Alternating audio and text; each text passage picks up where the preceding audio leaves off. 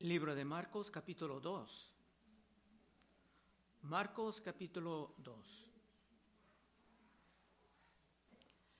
Hemos visto ya en el primer capítulo que este libro Evangelio de Marcos es un libro de acción. No va a entrar en todos los detalles de otros evangelios, pero sí va a comunicar los puntos importantes. Versículo 1. Entró Jesús otra vez en Capernaum después de algunos días y se oyó que estaba en casa. E inmediatamente se juntaron muchos, de manera que ya no cabían ni aún en la puerta, y les predicaba la palabra.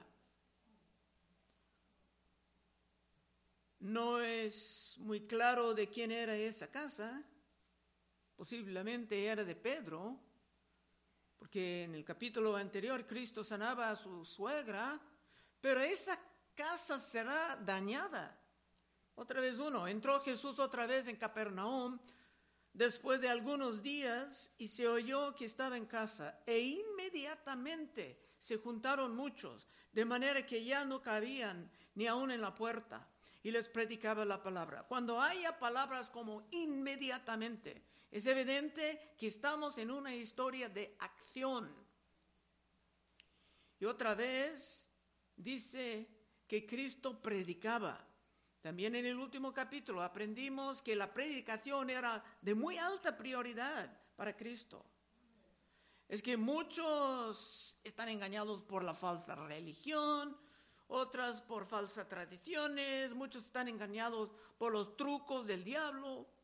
Así que en una iglesia saludable, tratamos de copiar siempre a Cristo, dando gran prioridad a su palabra. Tres, entonces vinieron a él unos trayendo un paralítico que era cargado por cuatro. Esos cuatro realmente eran amigos verdaderos. Eso era un gran amor, llevar a una persona que ni pudiera caminar. Pero cómo van a llegar a, ¿cómo van a llegar a Cristo si la casa está tan llena?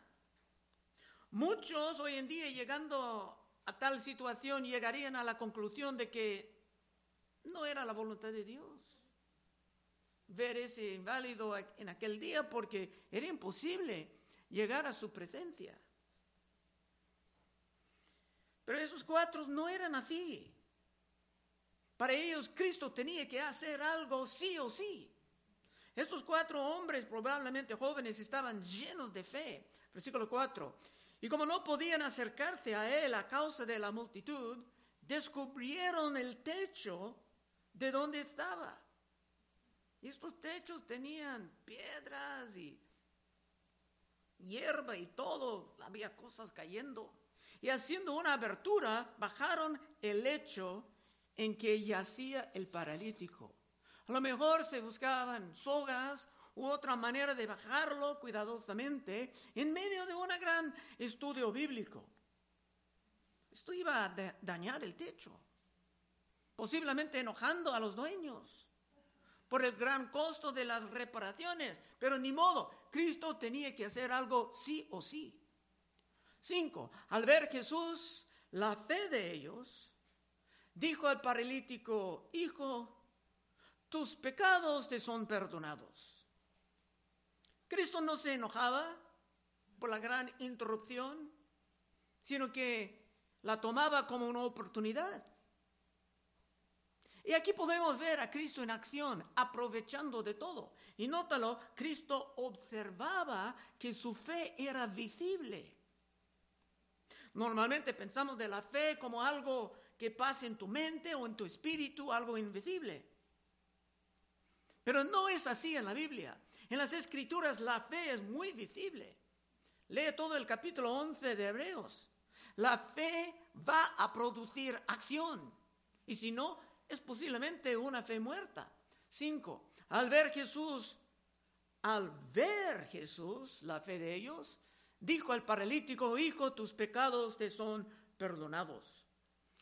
Cristo en acción se aprovechaba del momento para decir algo muy radical. Dijo algo bastante provocante. es que enseñando las escrituras, Cristo también tenía que enseñar sobre su propia identidad. Cristo es el Mesías, Dios en carne, Emmanuel, Dios con nosotros. Y esto es algo que no solamente iba a enseñar, sino que es algo que Cristo estaba dispuesto a probar con acción. 6. Estaban allí sentados algunos de los escribas, estaban sentados, los cuales cavilaban en sus corazones, ¿por qué habla este así?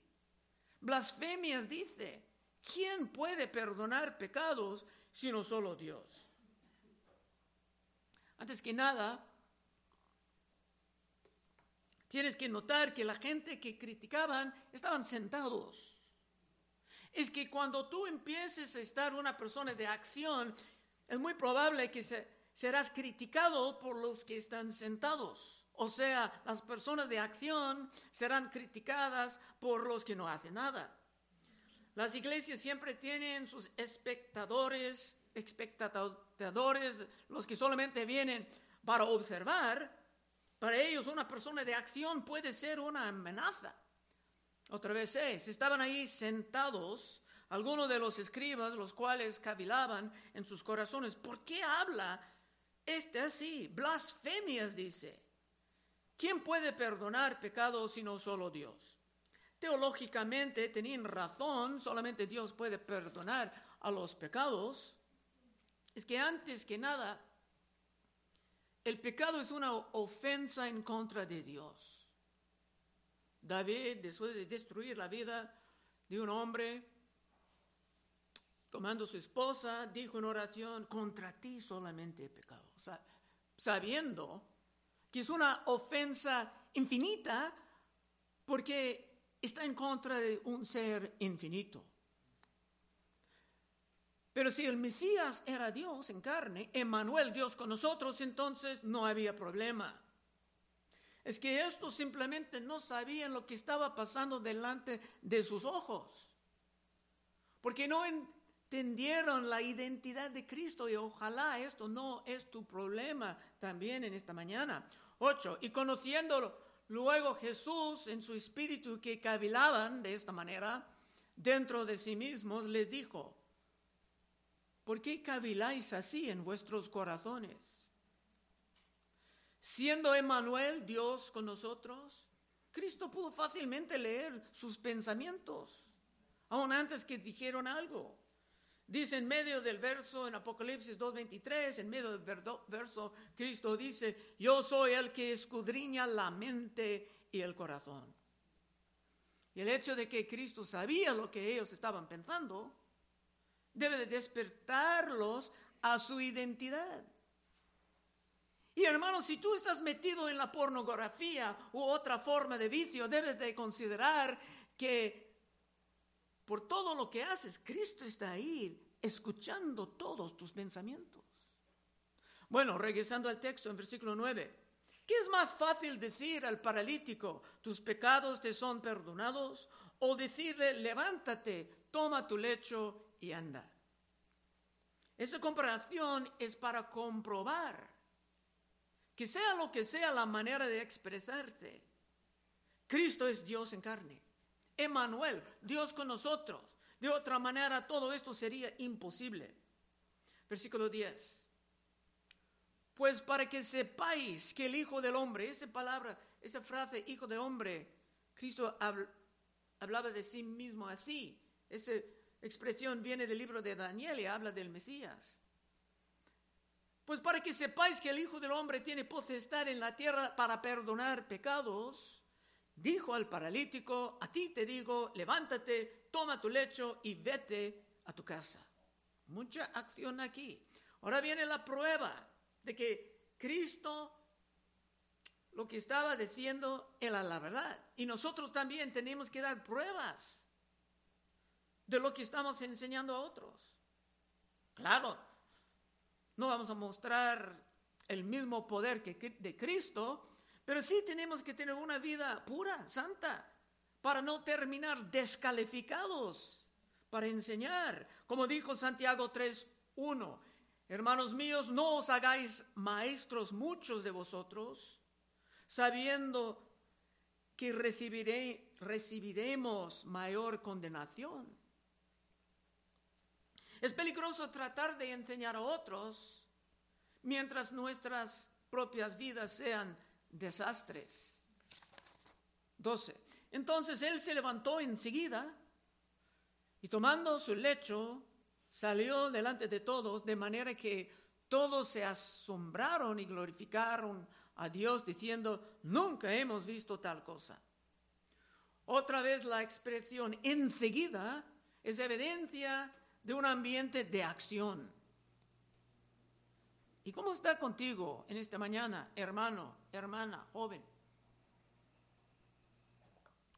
¿Es tu vida cristiana una vida de acción? ¿O eres tú más bien como los que andan sentados, tal vez medio dormidos, solamente capaces de observar o hasta criticar? Bueno, ya viene otro episodio de acción, versículo 13. Después volvió a salir al mar y toda la gente venía a él y les enseñaba. Una vez más, la enseñanza de la palabra. La predicación era la prioridad. No olvides, muchos viven atrapados por las mentiras del diablo, especialmente en nuestros tiempos. Y por la predica, por esto la predicación es imprescindible. 14. Y al pasar vio a Leví, hijo de Afeo, sentado al banco de los tributos públicos, y le dijo, sígueme. Y levantándose le siguió. Para entender esto será necesario entrar un poco en los detalles que Marcos no, va, no nos va a dar aquí. Esto es hablando de Mateo, el que escribí, escribió el primer evangelio y era un publicano. ¿Pero qué es un publicano? En la cultura de los judíos, un publicano era un ser sumamente despreciable. El publicano era un desgraciado de la peor categoría, como un traidor en contra de su patria. Un publicano cobraba los impuestos para los romanos que tenían el dominio sobre los judíos. Y el colmo es que no solamente sacaban lo que era necesario para los romanos, sino que se quitaban más con sus trucos y sus intimidaciones. Un publicano ni se pudiera entrar en una sinagoga o sea, una de sus iglesias porque era tan despreciable. Y ahora Cristo iba a poner uno de estos, una de la gentuza más corrupta en el liderazgo. Era un escándalo sin precedente. Y Leví, o Mateo, se levantaba para seguir a Cristo y para despedir, a todos sus compañeros de la vida de antes, se planeaba una gran celebración. Lo mejor era bastante rico con sus años de robos y, de abusos. 15. Aconteció que entrando Jesús a la mesa en la casa de él, muchos publicanos y pecadores estaban también a la mesa. Muchas veces los cristianos modernos dicen, todos nosotros somos pecadores. Pero aquí cuando dice pecador está hablando de ladrones, groseros, prostitutas. Estaban también a la mesa juntamente con Jesús y sus discípulos, porque habían muchos que le habían seguido. Cristo estaba en una gran celebración con los peores pecadores del pueblo. Es probable que estas personas hablaban en puras profanidades siendo la escoria de la sociedad. Seguramente había prostitutas entre ellos. 16. Y los escribas y los fariseos, viéndole comer con los publicanos y con los pecadores, dijeron a los discípulos, ¿qué es esto? ¿Que él come y bebe con los publicanos y pecadores? Una vez más, los que no son personas de acción, los que son espectadores profesionales, sin la capacidad de levantar ni un dedo para avanzar el reino, estos van a ofrecer sus críticas. 17. Al oír esto, Cristo le dijo, los sanos no tienen necesidad de médico, sino los enfermos. No he venido a llamar a justos, sino a pecadores. En otros pasajes, citando esto, dice pecadores al arrepentimiento, no solamente llamándolos, llamándolos arrepentimiento. Tengo un vecino con que trato de hablar cuando puedo, pero su boca es como un río de profanidad. Pero conforme a este verso, yo sé que tengo que tengo obligación de por lo menos intentar alcanzarlo.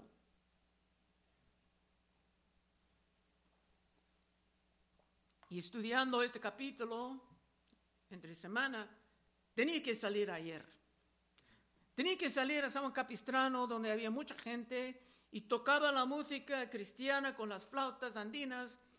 Y actualmente tenía la oportunidad de comunicar con personas que parecían como que no conocieran a Cristo o estaban hundiendo en las tradiciones. Pasaba unos folletos, dije, mira, la vida es muy corta.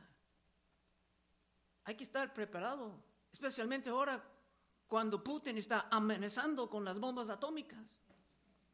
Ojalá se tomaron algo de consideración. Es que es un poco difícil estudiar toda esa acción y después quedarte sentado. Bueno, ahora viene otro episodio de acción en este gran libro 18. Y los discípulos de Juan y los fariseos ayunaban y vinieron y le dijeron, ¿por qué los discípulos de Juan y los de los fariseos ayunan y tus discípulos no ayunan. Otra vez vienen las críticas en forma de pregunta. A lo mejor los fariseos trataban de levantar este asunto. Es que muchos en el tiempo de Cristo insistían en los ayunos como un requisito, aun cuando no estaban ordenadas en las escrituras. Los hermanos aún ahora pueden emplear los ayunos para circunstancias especiales, como parte de la oración, pero no era un requisito bíblico en el Testamento Antiguo, aparte de una vez al año. Pero los fariseos siempre estaban tratando de añadir sus tradiciones a la Biblia para levantarse más y más en autoridad y en control. Lucas 18, 9. Aún los que confiaban en sí mismos como justos, y menospreciaban a los otros, dijo también esta palabra, parábola. Dos hombres subieron al templo a orar. Uno era fariseo y el otro publicano. Ahora sabemos que es un publicano. El fariseo puesto en pie oraba consigo mismo. No estaba orando con Dios. Estaba orando consigo mismo. Dios, te doy gracias porque no soy como los otros hombres, ladrones, injustos, adúlteros, ni aun como este publicano. Hay uno dos veces a la semana. Es su gran orgullo. Hay uno dos veces a la semana. Doy diezmo de todo lo que gano. Mas el publicano, estando lejos, no quería ni aún alzar los ojos al cielo, sino que se golpeaba el pecho y diciendo, Dios, él estaba hablando con Dios. Dios, sé propicio a mí, pecador. Os digo que éste descendió a su casa justificado antes que el otro. Porque cualquiera que se enaltece será humillado, y el que se humille será enaltecido. Antes que nada, la parábola es un poco extraña porque un, un publicano normalmente ni pudiera entrar en el templo. Sería un clamo de gritos. Pero miren lo que dijo el fariseo. Ayuno dos veces a la semana. Esto no era ningún requisito bíblico. No sé si tenía muchos problemas familiares. Pero el peor de todo esto es que estos fariseos pensaban que estaban produciendo mérito con Dios, con todo esto. Y por más que tú aprendes del Evangelio, más entenderás que la salvación de Dios es un don de gracia. y jamás un producto de tus méritos. Ahora, regresando a la pregunta sobre el ayuno, 18. Y los discípulos de Juan y los de los fariseos ayunaban y vinieron y le dijeron, ¿por qué los discípulos de Juan y los de los fariseos ayunan y tus discípulos no ayunan? Jesús le dijo, ¿acaso pueden los que están de bodas ayunar mientras está con ellos el esposo? Entre tanto que tienen consigo al esposo, no pueden ayunar. Pero vendrán días cuando el esposo les será quitado y entonces en aquellos días ayunarán. Otra vez, estos fariseos y aún unos seguidores de Juan Bautista simplemente no sabía, no sabían lo que estaba pasando delante de sus ojos en aquellos tiempos. El gran prometido, el Mesías, por fin ha llegado después de miles de años de profecías y de promesas. No era el momento de ayunos ni de tristezas, sino que era el momento de celebrar, como nosotros estaremos celebrando en el domingo que viene. Cuando Cristo dijo que el esposo sería tomado de ellos, esto hablaba de su muerte, que muchos alrededor del mundo van a celebrar en esta semana. Pero mientras Cristo estaba con ellos físicamente, no había razón de lamentar, sino de celebrar. Pero tristemente muchos ni tenían concepto de lo que estaba pasando siendo controlados por el diablo. Y por esto la predicación sana siempre es sumamente importante. 21. Nadie pone remiendo de paño nuevo en vestido viejo. De otra manera, el mismo remedio nuevo tira lo viejo y se hace peor la rotura. Y nadie echa vino nuevo en odres viejos, de otra manera, el vino nuevo rompe los odres y el vino se derrama y los odres se pierdan. Pero el vino nuevo en odres nuevos se ha de echar. Hicieron su vino en un piel de chivo, pero si no era nuevo con el nuevo vino, iba a romper y tener flujos y sería un desastre. Estos dos ejemplos enseñan que la religión de los judíos en el tiempo de Cristo estaba completamente alejada de la verdad de la Biblia. Es que los hombres estaban tratando de ganar su salvación con sus, con sus propias obras, con sus propios ritos, con sus propias tradiciones. Vimos esto en el año pasado en Romanos 10, Romanos 10.1, Pablo hablando dice, hermanos, ciertamente el anhelo de mi corazón y mi oración a Dios por Israel es para salvación. Porque yo les doy testimonio de que tienen celo de Dios, pero no conforme a ciencia, porque ignorando la justicia de Dios y procurando establecer la suya propia.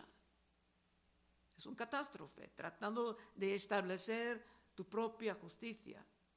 Porque ignorando la justicia de Dios y procurando establecer la suya propia, no se han sujetado a la justicia de Dios. Tenemos que confiar en la justicia de Cristo producida por su muerte y no en nuestra propia justicia. Efesios 2.8. Porque por gracia sois salvos, por medio de la fe, y eso no de vosotros, pues es don de Dios no por obras, para que nadie se gloríe. El fariseo en Lucas estaba gloriando, ayuno dos veces a la semana. No es posible mezclar ninguna religión falsa, ni el Islam con la fe bíblica. Tratando de mezclarlas producirá un desastre. 21 otra vez. Nadie pone remiendo de paño nuevo en vestido viejo de otra manera, el mismo remiendo, nuevo tira de lo viejo y se hace peor la rotura. Y nadie eche vino nuevo en odres viejos. de otra manera, el vino nuevo rompe las odres y el vino se derrama y los odres se pierden. El vino nuevo en odres nuevos se ha de echar. Es necesario abandonar todas las tradiciones que no pueden estar establecidas por las escrituras para entrar en la pureza de la fe cristiana. Bueno, ahora viene un episodio más de acción antes de cerrar. 23. Aconteció que al pasar por los sembrados un día de reposo, sus discípulos andando comenzaron a arrancar espigas. Entonces los fariseos le dijeron, mira, ¿por qué hacen en el día de reposo lo que no es lícito? Era completamente legal agarrar unas semillas y comerlas si tenías hambre, aun si los campos no eran tuyos. Pero los fariseos han arruinado el día de reposo con un montón de tradiciones insensatas. 25. Pero él le dijo, ¿nunca leíste lo que hizo David? Eso era algo grave cuando Cristo dijo a estos expertos, entre comillas, ¿nunca leíste lo que hizo David cuando tuvo necesidad y sintió hambre? Él y los que con él estaban, como entró en la casa de Dios siendo aviatar como sumo sacerdote y comió los panes de la proposición, de los cuales no es lícito comer, sino a los sacerdotes, y aún dio a los que con él estaban. Te puedes leer más sobre esto, la historia de David si quieres en casa. Pero David tenía una necesidad de comida. Y era lógico, permisible, tomar del pan sagrado para contestar una emergencia. El punto es que Dios daba el día de reposo para ser un deleite, un descanso dulce, en que te puedes pasar el día entero con tu Dios y con tu familia. 27. También le dijo, el día de reposo fue hecho por causa del hombre y no el hombre por causa del día de reposo. Los fariseos daban la impresión de que no, los hombres existen para servir el día de reposo. No, el día de reposo fue hecho por causa del hombre, para darle un descanso, y no el hombre por causa del día de reposo. Por tanto, el Hijo del Hombre es Señor aún del día de reposo. Si Cristo era Señor del día de reposo, Cristo era Dios. Y Cristo pudo enseñar la manera en que debe de observar el día de reposo. Cristo no vino para abolir el concepto de un día de reposo, sino que vino para corregir los abusos que fueron introducidos por los religiosos para convertir algo que debe de ser un gozo en algo que era una carga pesada. Bueno, hasta aquí el capítulo de hoy. Pero vamos a cerrar con unos cuatro puntos breves de doctrina. Uno, dos, tres, cuatro. El uno es la importancia de la fe. Dos, la importancia de los amigos. Tres, la, importancia del perdón. Y cuatro, la importancia de examinar a las tradiciones en la luz de las escrituras. Uno, la importancia de la fe. Por la falta de fe, los fariseos ni entendieron nada de lo que estaba pasando en el tiempo de Cristo. Y esa falta de fe estaba destruyendo su capacidad de escapar de la ira inevitable para los incrédulos. Cristo lo dijo de manera muy provocante en Mateo 21, 28 con una historia muy breve. Dice, ¿qué os parece? Un hombre tenía dos hijos. Y acercándose al primero le dijo, hijo, ve hoy a trabajar en mi viña. Respondiendo él, dijo, no quiero. Esto es las prostitutas, las rameras, los publicanos, eran desobedientes, sabían el mandato de Dios y dijeron, no quiero. Pero después arrepentido fue. Acercándose al otro, le dijo de la misma manera, y respondiendo él, sí, Señor, voy. Estos son los fariseos, andamos con Dios, pero eran en pura rebelión. Sí, Señor, voy. Y no fue. ¿Cuál de los dos hizo la voluntad de su Padre? Dijeron ellos, el primero. Jesús le dijo, de cierto os digo que los publicanos y las rameras van delante de vosotros al reino de Dios. Muchos fariseos, por su orgullo, por su concepto falso de la justicia, estaban eliminando su acceso al reino de Dios. Mientras los publicanos y hasta las rameras, o sea, las prostitutas, estaban entrando arrepentidas. En fin, la falta de fe puede ser tu ruina. Dos, la importancia de los amigos. El paralítico en la primera parte tenía amigos verdaderos que harían cualquier cosa, hasta arriesgando el enojo de otros para traer a su amigo a Cristo. Ojalá tú tienes amigos así, ojalá tú puedes ser un amigo así, trayendo personas a Cristo sí o sí.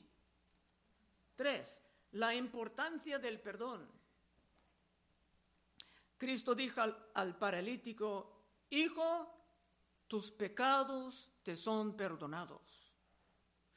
Y lo dijo con mucha tenura. Y es algo sumamente importante.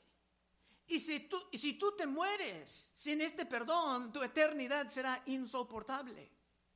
Por esto estamos aquí dedicando tanto tiempo al Evangelio. Y si tú aún no ni has sido bautizado, tu oportunidad ha llegado. El próximo domingo, en el día de la Pascua, en que puedes declarar al mundo entero que tú también estás al lado del que vino para rescatar a muchos. Mateo 20, 28. El Hijo del Hombre no vino para ser servido, sino para servir y para dar su vida en rescate por muchos. Y Juan 6, 37. Todo el que el Padre me da vendrá a mí. Y al que a mí viene no le echo fuera. Hay lugar para ti también. No importa lo que has hecho en tu pasado. Y finalmente, la importancia de examinar las tradiciones. Vamos a cerrar con esto. Hay muchos en todos lados que simplemente no pueden oír la verdad del Evangelio porque andan atrapados en sus tradiciones inválidas. Si tú has intentado compartir el Evangelio, tú sabes esto. Se levantan murallas por sus tradiciones. Y quiero mostrar esto con una última cita de la vida de Cristo en acción. Mateo 15, 1 a 9. Mateo 15, 1 a 9 y con esto vamos a cerrar. Entonces se acercaron a Jesús ciertos escribas y fariseos de Jerusalén diciendo, ¿por qué tus discípulos quebrantan la tradición de los ancianos? ¿Por qué no se lavan las manos cuando comen pan? Respondiendo él, Cristo hablando, les dijo, ¿por qué también vosotros quebrantáis el mandamiento de Dios por vuestra tradición? Esto era la lucha, tradición de hombre o mandamiento de Dios. Porque Dios mandó diciendo, honra a tu padre y a tu madre. Y el que maldiga al padre o a la madre muera irremisiblemente. Pero vosotros decís, cualquiera que diga, a su padre o a su madre es mi ofrenda a Dios, todo aquello con que pudiera ayudarte, ya no ha de honrar a su padre o a su madre. Así habéis invalidado el mandamiento de Dios por vuestra tradición. Hipócritas, ven, profetizó de vosotros Isaías cuando dijo, este pueblo de labios me honra mas su corazón está lejos de mí. Pues en vano me honran, enseñando como doctrinas mandamientos de hombres. Y si tú quieres aprender a caminar en la verdad y no en un sinfín de tradiciones humanas, Puedes pasar en unos momentos y oraremos contigo. Vamos a orar. Oh Padre, te damos gracias que estamos empezando esta semana con tu verdad, Señor, viéndote en acción. Te damos gracias por todos los hermanos de esta iglesia que están trabajando en diferentes ministerios, están alcanzando gente en diferentes partes. Ayúdanos, Señor, a vivir en acción después de ver estos ejemplos. Pedimos en el santo nombre de Cristo Jesús. Amén. Bueno.